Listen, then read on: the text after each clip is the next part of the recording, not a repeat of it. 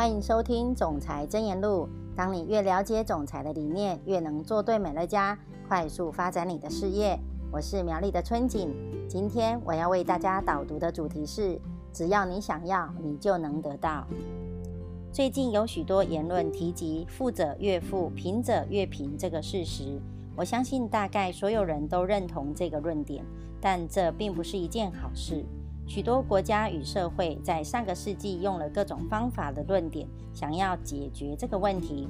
马克思主义、共产主义以及许多不同样的形态的社会主义，都提出了拿取富者的资产来救济贫穷者的这个基调的这个方案，而这个过程就称为财富重新分配。这个方法对贫者而言或许不错。但从过往的经验来看，却始终没有成功过。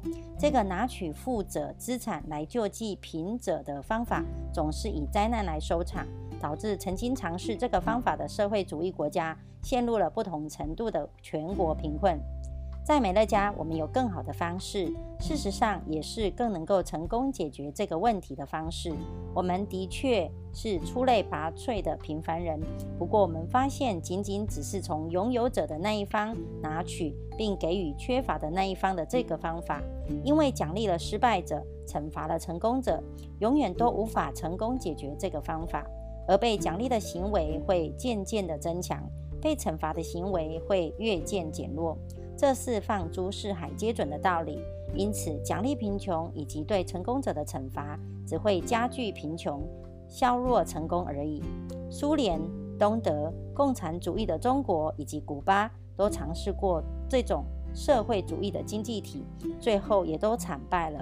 所以，我们并不提倡取富济贫这个做法。不过，我们提倡一个更好，也更为成功的方法。我们认为答案并不是财富的重新分配，而是在于机会的重新分配。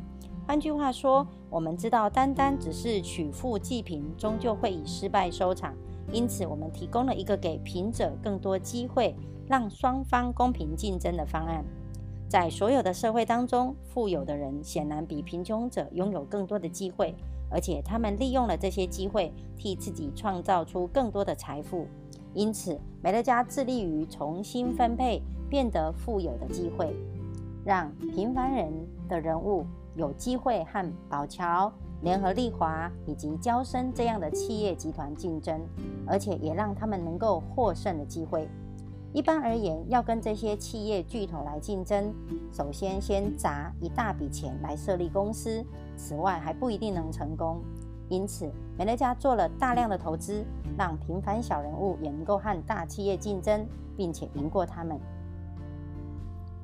我们开发了优质的产品，建造了工厂，设立了全球网络，建立了机会重新分配的方法，处理了像法律、规章、工薪制度、税则、注册登录、行销语言、科学。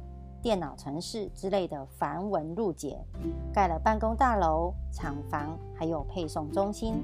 而且我们已经和成千上万的市井小民合作，提供他们这些设备和资产，让他们有足够的资源和实力去跟这些庞大的企业竞争。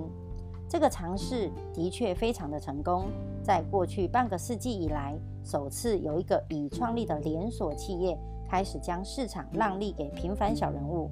每个月有数以万计的家庭从以往在大卖场等通路消费，转而向美乐家购买商品，而我们的伙伴也跟着富有了。这些人之所以富有，是因为他们的努力和不屈不挠。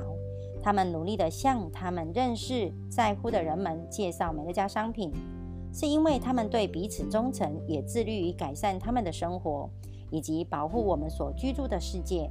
且始终愿意踏出自己的舒适圈，去帮助其他人达成他们的目标，这是成功的法则。但是失败者则不然，失败者总是有潜力去了解成功法则，只不过从来没有机会去实践。借由美乐家所获得的成功，并非垂手可得，而我也不认为这是一件容易的事。透过美乐家事业所获得的成功，需要不少付出和努力。但这个成功对每一个愿意学习如何开创事业，并且有勇气与毅力贯彻始终的人来说，几乎是指日可待的。每一个想成功也愿意为成功而努力的人，都能跟着美乐家一起体验成功。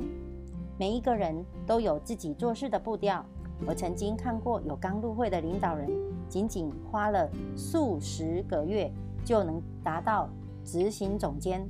不像其他的人，整整花了十年才爬到了那个位置。相较于立即性的成功，我更赞赏多年来始终如一的长期耕耘。因为持续经营比技能更重要，而且那些花比较多时间晋升的人，通常有更稳固的事业。有些人可能会花二三十年才成为执行总监，当他们获得晋升，他们也会替他们大肆庆祝。即便在你的事业走下坡，或者是发现有人拓展的事业脚步比你更迅速时，你要持续不懈，永不放弃。这些都是我们应该赞赏的美德。有些人的脚步或许比你更快，但是他们的成功也会滋养属于你的成功。若你是美乐家的领导人，你不需要等到升官或者是加薪，才能在人生中拔得头筹。你可以让许多新优惠顾客入会来替自己加薪，或者往下一个阶段迈进，向上晋升。你不需要等待他人的允许或同意，也不需要等着被选中、被指派，也不需要等着政府机关来帮助你解决问题。这是你的机会，好好把握这个机会，并且直接采取行动。千万不要让自己的教育程度。经验不足，或者是不如他人的这些理由，成为任何人干扰你的因素。跟着美乐家，你才能够掌控自己的未来。如果你有梦想和想要达成的目标，开始努力让他们成真吧。当然，关键就是赶紧开始努力，别再做梦了。这需要加倍不断的努力，有时还得需要勇气。最重要的是持之以恒，日复一日，年复一年。你有迈向成功的机会，也有迈向成功所需要的一切工具。我的意思并不是说这很简单，很能够成功，但是只要你想要，你就能得到。以上是我的分享，祝福你在总裁真言录中获得启发。我们下次见。